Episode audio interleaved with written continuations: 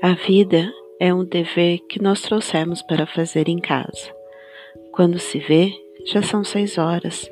Quando se vê, já é sexta-feira. Quando se vê, já é Natal. Quando se vê, já terminou o ano. Quando se vê, perdemos o amor da nossa vida. Quando se vê, passaram 50 anos. Agora é tarde demais para ser reprovado. Se me fosse dado um outro dia, outra oportunidade, eu nem olhava o relógio.